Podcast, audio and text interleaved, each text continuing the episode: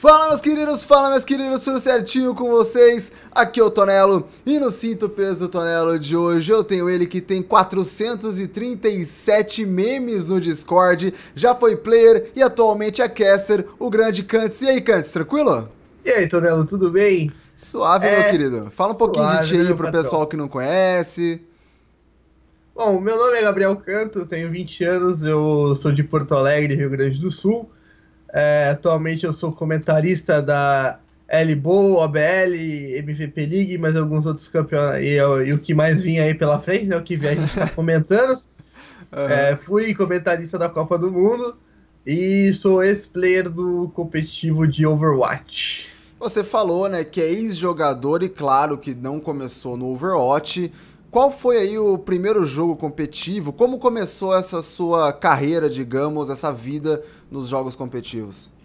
Bom, o primeiro jogo competitivo que eu joguei mesmo, joguei mesmo foi em 2011, 2012, não lembro agora, acho que 2011, que eu joguei Crossfire competitivo Nossa. no servidor NA, assim, quando, quando o cenário de Crossfire estava começando a, a, se montar, essa galera, tipo, quem, quem já viu um campeonato de é, de Crossfire, sabe, conhece o Marloff e tal, acabou o time nessa porra. Uhum, é, eu conheci esses caras, jogava com eles, treinava com eles, e, então eu, eu fiz parte do, do, do, cenário, assim, do Crossfire, assim, bem no começo, assim, foi o único jogo que eu tive parte no competitivo mesmo. E depois, em 2012, 2013, eu tentei Dota 2, só que não deu certo.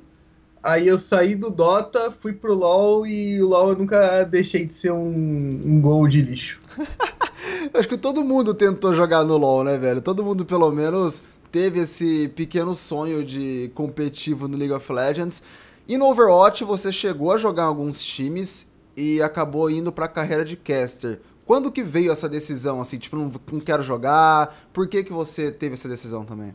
Bom, no Overwatch, eu primeiro montei um time. É, eu usei a organização de um amigo que, joga no, que jogava no Dota, chamado Tazeus. A gente tem até alguns VODs aí é, de alguns jogos que a gente jogou. O nosso primeiro jogo em campeonato foi na SL Community Cup, acho que é a segunda ou a primeira, não lembro agora. A gente pegou, tipo, a No Mercy de primeira, assim, e a gente conseguiu entregar a carga, tipo, para um time que era novo, assim, a gente conseguiu até que mandar bem, uhum. entendeu? É, Aí depois a Altazeus é, acabou o time, a gente resolveu não continuar porque, na verdade, o nosso time era bem ruim, assim, tá ligado? não, eram, não eram caras assim que tinham uma habilidade individual decente. Uhum. É, um abraço para todo mundo, aliás, amo vocês, mas a gente sabe que o time não era bom. É, aí Faltava depois treino eu... ou não era bom mesmo, assim? Não era bom mesmo, individualmente. E treinar a gente treinava, uhum. fazia treino tático, fazia tudo a gente conseguia jogar contra contra Inova, a gente conseguia jogar assim, mas a gente não era é, bom mesmo. Uhum. Depois de eu sair da Otazeus, eu acho que eu fiz tryout. Eu fiz tryout na Royal, na Royal Gaming. Eu, a Royal Gaming ela foi vice-campeã da Free For All League, primeira Free For All League, perdeu pra 2Kill. Eu uhum. fiz tryout lá pra substituir. Eu não me lembro pra quem eu fui substituir. Uh, fiz tryout de DPS de Scan eu passei. É, joguei de McCree lá por uns dois meses. Joguei com esses DPS mais de Skin Raper, McCree. Joguei dois meses lá. E aí eu vi que meu nível de jogo, assim, é, na Royal não estava tão bom quanto eu queria que estivesse. E eu saí da Royal depois da primeira Qualify da BGS. Depois do depois que eu saí da Royal, eu montei alguns mix com o Rank Yoshi e com o Neil. Não o Neil da BD, o Neil não, ele não uniu o youtuber barbudo, outro, acho que ele já uniu. Ah. Esse New já saiu até da comunidade, eu acho, não tá mais no Discord, nunca mais vi ele jogando. É, fiz tryout para alguns outros times que eu acho que não convém falar agora. É, mas eu joguei em basicamente todas as zonas do jogo. Eu joguei de off-tank, eu joguei de tank, eu joguei de suporte, eu joguei de DPS. Hum. E eu parei de jogar competitivo porque eu não me achei assim, porque eu não me achei bom o suficiente para jogar competitivo, assim. Na role que eu queria jogar, que era DPS, eu sentia que a minha habilidade não era. não tava num nível de bater de frente com DPS Tier 1, Tier 2, como Nitro, como Liqueira, como Duduzeira, como Poa. e como tantos outros. Eu acho que o meu tracking, meus flickshots e a minha skill individual em si não era tão boa. Eu sabia da cal, etc, mas eu não não conseguia ter a habilidade individual suficiente para entrar, para ser um DPS tier 1, que era o que eu queria. Entendi. E como você falou, né? Como tem essa, você já tinha essa questão de meio que shot caller da vida, que sabia as calls, significa que você tinha uma certa vocação pro lado de análise, pro lado de estudar o jogo, de teoria do jogo. E como que você entrou pro casting, assim? Foi convite do Peter ou você foi atrás? Como que você conheceu esse mundo de, de caster? Bom, é... Minha entrada no mundo de casting... Assim, eu sempre gostei, assim, de narração, etc. Uhum. Sempre fui bem afim, assim. No Crossfire mesmo eu narrei alguns jogos assim de roleplay, mas eu tinha, tipo, 12 anos. Mas eu sempre gostei. e é sempre, tipo, quando eu jogava CS e tal, quando eu jogava LOL, a gente ficava brincando no TS, no Skype. É, ficava narrando assim enquanto alguém tava fazendo alguma outra coisa, entendeu? Uhum. Eu sempre gostei, sempre foi meio que uma brincadeira para mim. Aí na OBL de Overwatch, na primeira OBL que teve, Overwatch Balance League, o campeonato do Ale. Uhum. Ale, que aliás nunca organizou um presencial, um nunca. abraço, Ale. Exatamente. é... eu, ele tava procurando narrador, era, se eu não me engano, era você, o V7, o Peter uhum. e o Camp. E ele tava procurando mais uma dupla. Ele tava procurando mais alguém. Aí eu falei, eu narro. Eu mandei pra ele assim, tipo, no roleplay, sabe? Eu falei, ah, eu narro, eu narro. E ele também, ele foi no roleplay pra me botar lá. Aí eu narrei o, o a OBL 1 e, uhum. tipo, eu me lembro que o pessoal me aceitou muito bem, assim, sabe? Gostou muito da minha narração e tal. E eu também gostei muito de fazer aquilo, assim, sem ser de uma forma de roleplay, sabe? Eu gostei e pra caralho. Pode falar a palavra no pistão? Pode, não, pode, pode, pode falar pra caralho, pode. Hum. Tá, eu gostei, tipo, pra caralho de narrar e me encaixei muito bem. Uhum. É, e a minha aceita... E eu me senti muito mais é, recompensado de fazer o casting, de fazer narração, do que como jogador. É, então, eu me encaixei muito melhor no casting porque eu gostei muito mais. Eu achei muito mais satisfatório, muito, uhum. muito mais recompensador então eu comecei assim na OBL e depois eu. De como narrador, eu narrei a OBL, eu narrei a Arena Nexus e eu narrei a Qualified L-Bowl. Uhum. E depois da Qualified L-Bowl, o Peter ia assumir a L-Bowl, ele tava sem comentarista, e a gente falou, bom, vamos fazer junto então, e eu assumi como comentarista agora, e narração eu não, fa eu não, eu não faço mais, assim, mas se me chamar eu faço. Uhum, é, é, é, o caster, né? Aquele cara que. Sim. A gente sabe que caster tem que fazer tudo um pouco, tem que comentar, tem que analisar, tem que narrar, enfim, é sempre bom você saber todas essas partes da transmissão em si, fazer stream, né? Mexer no, nos programas e tudo mais. Sim. E a gente sabe também que a carreira de casting, né? O caminho de um caster, digamos, é complicado para você, quais foram as maiores dificuldades desde o começo de pegar ali o jeito da coisa até agora, né? Que uh, o cenário está desenvolvendo e novos desafios sempre vêm. Eu acho que o maior desafio que eu tô tendo e que eu tive foi a, é que eu tenho uma dificuldade assim, de falar. Às vezes eu dou umas travadas, às vezes uma lagada mental, assim. Hum. Mas a maior dificuldade assim, que eu tenho mesmo é de dar, dar umas lagadas, às vezes travadas, às vezes esquece o nome de personagem, tá ligado? Um negócio muito, muito, deme já muito demente, isso, tá ligado? Muito autista. Uhum. Aí eu esqueço o nome de personagem, esqueço o nome de time. Nome de tá time, jogando. nome de time é clássico, é tenso. Nome de time, uhum. principalmente quando é de time novo, tá ligado? Aí eu esqueço, mas acho que o maior desafio que eu tô tendo, assim, é na, na maneira com que eu falo, às vezes eu dou umas travadas, assim, Uhum. Mas é uma coisa que vem com o tempo. Eu comecei, tipo, isso há dois meses, três meses. Sim, então, sim, sim. eu tô bem novo nisso. Eu acho que vai ser um negócio que eu vou superar, que vai passar ainda. E certeza que vai só, só melhorar aí. Vai deixar de ser uma dificuldade, eu acho. Não, com certeza. É aquela coisa, né? O treino leva. É, a prática leva a perfeição e tudo mais. E a gente, você falou, né? Coment, falou que era o, foi comentarista da Copa do Mundo e tal. A gente fez a transmissão da Copa do Mundo. Depois da Copa do Mundo, o que, que você viu na comunidade que mudou? Nos próprios campeonatos, né? O Kyo voltou com experiência, Solar, Insanity, enfim, o pessoal do competitivo Next Stage voltaram aí todos com experiência lá da Copa do Mundo. O que você viu que mudou na comunidade? Bom, É, primeiro falar sobre a comunidade. A comunidade, ela, depois da Copa do Mundo, ela tem parecido bem mais unida. Uhum. E ela tem dado uma, uma crescida muito maior, eu diria. É, até porque a gente agora tem o apoio do Edu, né? O Edu que veio até aqui no Peso do Tonelo, tá uhum. comentando a L-Bowl com a gente, comentou semana passada, não vou falar semana passada porque pode datar o podcast. Vai datar, datar o programa. Mas ele foi, comentou ó, ele. Foi dia 15, se eu não me engano. Hoje é dia 19. É, é, enfim. Não, não, não, não. Não foi dia 15. Foi, foi um dia. Foi um Pera dia. Aí, eu, eu, vou até ver agora aqui. Foi dia 10. Foi dia 10. Demorou. Ele comentou no dia ah. 10 eh, de, de novembro, ele bom. E tem dado uma crescida muito boa. O pessoal tá discutindo mais sobre o nosso cenário. É, eu acho que tem só muito a crescer. Assim, a Copa do Mundo ela trouxe muito público, muita gente casual é, assistindo os campeonatos. A gente está vendo até um número bem crescente na Libol. Hum. A gente tinha em média 150 viewers, agora a gente está pegando 400 por transmissão. Na transmissão em que o Edu participou, obviamente, é, é, foi um caso atípico, né? Porque o Edu ele tem um público gigantesco. Então ele vai trazer é, muita gente, entendeu? Então a gente teve 900 viewers na, na Elbow em que o Edu participou. Uhum. A gente está tendo uma crescente nos números após a Copa do Mundo. É, e a comunidade ela tá discutindo muito mais tranquilamente as coisas, assim, sabe? Não tá tão tóxica quanto era antes.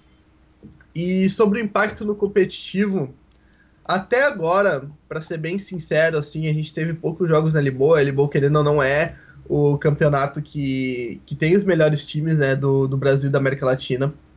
É, isso não dá pra negar, a gente tem Golden Glory, equipe, BD, a nata do, do Overwatch tá uhum. na Elbow. É, a gente não teve muito resultado imediato por enquanto, porque a gente não conseguiu ver os times realmente em ação. A Golden Glory jogou um jogo só na Lisboa até agora, dois jogos na Lisboa até agora. É, um jogo depois da Copa. A Dogma vai jogar hoje, eu acho, se eu não me engano. Se eu não me engano, ela vai jogar hoje. No, do dia que a gente tá gravando isso aqui. É, e o Kyo já mostrou mudança, só que a, a equipe tá com mudança. O Snow acho que tá entrando ah. na equipe, o Snow já completou dois jogos, então. É, a gente tá vendo uma mudança assim, nos shortcuts, a gente vê que os times eles estão é, bem mais preparados, mas acho que isso não, não, tem, não é muito de efeito imediato da Copa do Mundo, mas sim como evolução do cenário como um todo. Como a gente tem visto o cenário evoluindo é, de uma maneira muito progressiva nos últimos dois meses. Então acho que a Copa do Mundo ainda vai dar resultado, mas eu acho que a gente vai ver esses resultados mais nas playoffs da Liboa e em campeonatos futuros como a Old Spice e a OBL, a Chave 2 que vai ter agora. É, o pessoal falou, né? O próprio Edu mesmo comentou que a experiência que eles trocaram com os jogadores lá na Copa do Mundo. Só de você chegar e ficar olhando, sei lá, o Ryu Zehong ou algum coreano jogando nas costas, tá ligado? Você ficar na costa do cara ali olhando, dando aquela famosa telada, você já acaba aprendendo alguma coisa ou outra e essa experiência faz uma diferença bem grande. E outra coisa que faz muita diferença é o meta do jogo, né? Pra gente que é do competitivo já, já tá acostumado o que, que é o meta e tudo mais. Agora, pro pessoal casual ver de repente uma mudança, falar, ah, mas o que aconteceu? Por que, que isso aí mudou? E você acha que hoje no cenário brasileiro o pessoal tá sabendo se adaptar ao meta novo, né? Pós-sombra, agora com o que teve foi o último o patch mais recente da sombra e tal. Você acha que o pessoal tá conseguindo se adaptar? Ou você acha que ainda tá muito novo, ainda é muito incerto o futuro desse meta, etc? Eu acho que o futuro desse meta tem, tem tipo, o nome de um personagem. Vai ser o meta do 76. Isso sem. Hum. Se eles não nerfarem o 76 agora, agora sim, porque ele tá muito forte, vai ser o meta do 76. Os times brasileiros já estão conseguindo se adaptar muito bem ao 76. A gente viu na, na primeira. Na primeira semana pós-patch na Bowl. Hum. Os times se adaptando muito bem, eles usando bem o 76, usando composições de hitscan, com dois hitscans. Na Alienware, a gente teve ontem é, os caras os times. Ontem, por que, que eu tô falando data? Essa porra aí vai datar pra caralho. Mas a gente viu na Alienware, assim, nesse pós-patch, os times se adaptando muito bem, usando composições de hitscan, é, com dois McCree, com um McCree e com um Soldier. Hum. É, eu acho que isso vai ser uma realidade. Eu acho que agora o meta ele vai ficar muito mais divertido de assistir, porque antes a gente ficava condicionado ao Nano Boost ganhar totalmente o jogo para um time. É, sendo o Nano Boost sendo utilizado na, no Reinhardt, sendo utilizado no Reaper. E sem esse combo de Beyblade agora, eu acho que o meta vai ficar muito mais divertido de se assistir, principalmente com a adição da sombra. Uhum. É, vai ficar muito, muito mais diversificado. A gente já, já teve times na Alienware já não usando composições com Lúcio. Na Libo a gente também teve. Eu acho que o Lúcio ele vai dar uma caída no meta. Não acho que ele não vai sair do meta, mas ah. ele, ele vai desaparecer. Ele vai aparecer um pouco menos. Eu acho que é, com um Soldier buffado, o Reinhardt ele vai ser um personagem um pouco menos picado, porque o Soldier ele consegue derreter o shield do Reinhardt muito rápido. Ele dá, se eu não me engano, são 400 de dano por pente no escudo do Reinhardt. 400 ou 500, não lembro agora. É um, é um número bem é alto. É alto, sim, sim, sim. Sem, sem, sem tirar que você pode buffar o Soldier com a Mercy, é, mais o Foguete Helix, então tem muita coisa. A Mercy vai voltar pro meta, porque o Soldier buffado com a Mercy é muito forte. A gente vai ver muito mais composição de Mercy Ana, eu tenho certeza disso. Porque o Nano Boost no Soldier é muito forte. Uma, sim, o sim. nano óculos, vamos dizer assim. né? nano, nano visor, a nano visor. A nanomira. A nanomira. É, realmente, é, o pessoal tá, tá usando bastante o Soldado 76. Né, as mudanças foram no dano e também no, no spread, né, no, no alcance, para quem de repente tá vendo e não, não pegou essas mudanças. E a respeito do, do futuro. E outra, coi outra diga, coisa diga, também. Diga, diga, diga. Eu acho que esse meta hum. a gente vai ter muito mais snowball. Será? Porque... Falta de ult? Por... Demora de ult, né? É, por causa da demora de ult. Porque um time que tá atacando e tá indo muito bem, ele consegue estacar o ultimate muito mais rápido do que o time que uhum. tá defendendo e não consegue defender tão bem. Então o Snowball nesse meta vai ficar, tipo, infinitamente mais forte.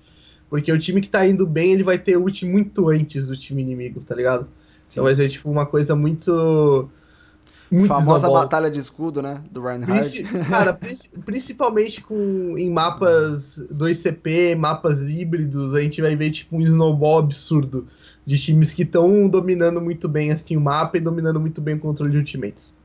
É, e agora, sobre o futuro do Overwatch, como eu costumo perguntar, né? O pessoal que vem aqui no Cinto Peso Tonela tá acostumado já. Porque cada um tem uma visão, querendo ou não, cada um espera alguma coisa da comunidade, não só competitiva, mas também casual, da própria Blizzard. Então, o que você espera para agora 2017 e o futuro do Overwatch como um todo? Ah, 2017 vai, promete pra caralho, porque a gente vai ter a OW League a W League vai ser essa profissionalização do cenário do esporte. A Blizzard veio com um formato legal, estudando as, todas as ligas principais de, de esporte no mundo, NBA, NFL, é, NHL, tantos, é, todas essas porra aí. Uhum. E vem estudando isso tudo, e eu acho que vai ser um formato bem interessante. Porém, pode dar merda esse negócio de draft de player. Eu acho que a Blizzard não vai, vai fazer um negócio com que as organizações que já estão no cenário consigam se manter tranquilamente e que não abre e que as organizações pequenas também consigam se manter hum. para poder. Eu acho que a Blizzard vai ter que voltar atrás no lance deles não injetarem dinheiro no na OW League. Eu acho que eles já comentaram que eles não vão injetar dinheiro para as equipes na OW League, eles vão agir como um facilitador eu acho que o facilitador entre as grandes organizações e os times, eu acho que isso é um perigo bem grande, principalmente para as organizações um pouco menores, né? Uhum. Acho que organizações como Cade, PEN, CNB, INTZ, essas, essas organizações bem grandes, assim, sabe? Elas não vão ter problema com a Blizzard não injetando dinheiro. Mas eu acho que organizações de médio porte, até como, é, como organizações que a gente já tem no cenário do, do Overwatch brasileiro, Uhum. É, vão acabar sofrendo um pouco com a Blizzard não injetando dinheiro. É, isso eu espero para os times, que a Blizzard volte um pouquinho atrás desse negócio de injetar dinheiro, porque precisa, não tem como negar, a Riot injeta dinheiro pra caralho no LoL, e é por isso que dá tão certo. É, aqui no Brasil, principalmente, eu acho que quando eles é, entraram com a norma de Game House, etc., é, a Riot ela botou dinheiro em cima para poder ajudar os times a fazerem as game houses, etc. Se, se eu não me engano, você pode me corrigir, você é mais do LoL do que eu. É, né, no LoL eles fizeram. não colocaram uma grana gigantesca, Mas, mas botaram uma. Mas tem um salário, né? Os jogadores, tanto da, da liga principal, digamos, da Série A, quanto da Série B, eles têm lá um salário, um repasse, uma verba lá que, que ajuda, etc. Sim, então acho que a Blizzard tem que fazer isso, querendo ou não, porque é muito difícil as organizações se manterem assim, tipo, principalmente as de médio porte, assim, médio e pequeno porte. Hum. É, e quanto pra gente do cast, né? É, eu espero que a gente tenha a oportunidade de fazer o casting é, de uma forma mais profissional, né? É, uhum. Da gente poder ter um, ter um estúdio, ter uma estrutura com que a gente possa se apoiar, para a gente poder fazer um trabalho de maior qualidade. E é isso, eu acho que a W League ela vem para acrescentar muito e eu acho que patrocinador não vai faltar em 2017, porque aí já tem a Old Spice pagando 50 mil aqui no Sim. Brasil, né? Para um jogo que lançou esse ano é coisa, coisa pra caralho, não tem nem uhum. como negar. E é isso, acho que a BCDE também vai entrar, mas eu prefiro não entrar muito nos detalhes, não uhum. prefiro não falar muito sobre, não porque é, eu também não tenho, não, tenho, não tenho muita informação também, né, sobre a, a BCDE entrando no Overwatch.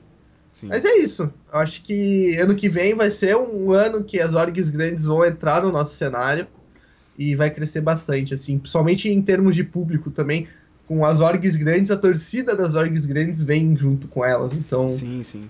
É um, vai, ser, vai ser uma crescente tanto de, é, de profissionalismo dos jogadores, profissionalismo do casting e é, comunidade casual e competitiva com números crescentes ano que vem. Ah, com certeza. Esperamos, né, que, que a gente faça. Cadê o projeto hashtag República dos Casters? República Cantes, Caster. Cantes falou que vai fazer a comida, falou que vai ser o cozinheiro da República Caster.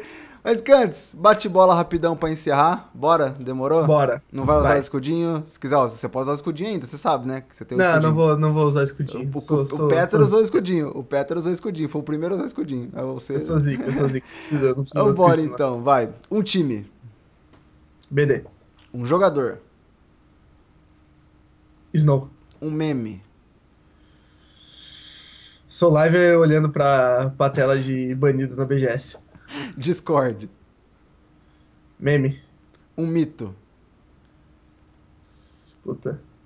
Acabar. Pô, duas vezes? então beleza. Quanto que ele tá te pagando pra você falar ele duas vezes? Ah, mas Snow é, Snow é zica, pô. Eu sei, tô trolando, tô trolando. Mas é isso, Cantes. Obrigado pela, por aceitar né, o, o convite, digamos. Mandei a mensagem, ele falou, Cantes, quer sentir o peso do Tonelo? Tal dia, Valeu, tal hora, opa. é nóis. Opa, mano, só sentir o peso do Tonelo. Mano, agora o espaço é seu, encerramento. Fale o que quiser, mande aquele recadinho apaixonado, enfim, diga o que sentir vontade. Vai lá. Bom, é... pra quem não conhece, né? Eu já falei na introdução, eu sou o Kantz, eu sou comentarista da Elibol, fui comentarista da Copa do Mundo. É... Você quer me seguir nas minhas redes sociais para trocar uma ideia comigo, é... conversar sobre o competitivo, todo o meu Facebook e meu Twitter é, meu Twitter é CantzOW. Uhum. É, pode ir lá, facebook.com.br CantzOW e twitter.com.br CantzOW. Minha Twitch é Cantz com dois S. Eu faço stream lá quando dá. Eu tenho ali bom toda terça e quinta, eu comento a BL, MFP League nos finais de semana. E um beijo abraço aí para toda a grande, pra essa grande comunidade aí de Overwatch brasileira. Tá certo, então, Cantos, muito obrigado de novo e eu vou ficando por aqui. Se você curtiu o vídeo, já sabe, deixa aquele like maroto por causa do Cantos, a carinha dele de menino bonitinho. Dá um comentário também, coloca aí a sua opinião, o que você achou da entrevista, o que você acha do Overwatch pro ano que vem, enfim, e compartilha nos grupos e pros seus amigos para que todo mundo possa conhecer mais um ícone do casting brasileiro. E é isso, meus queridos, eu vou ficando por aqui. Falou!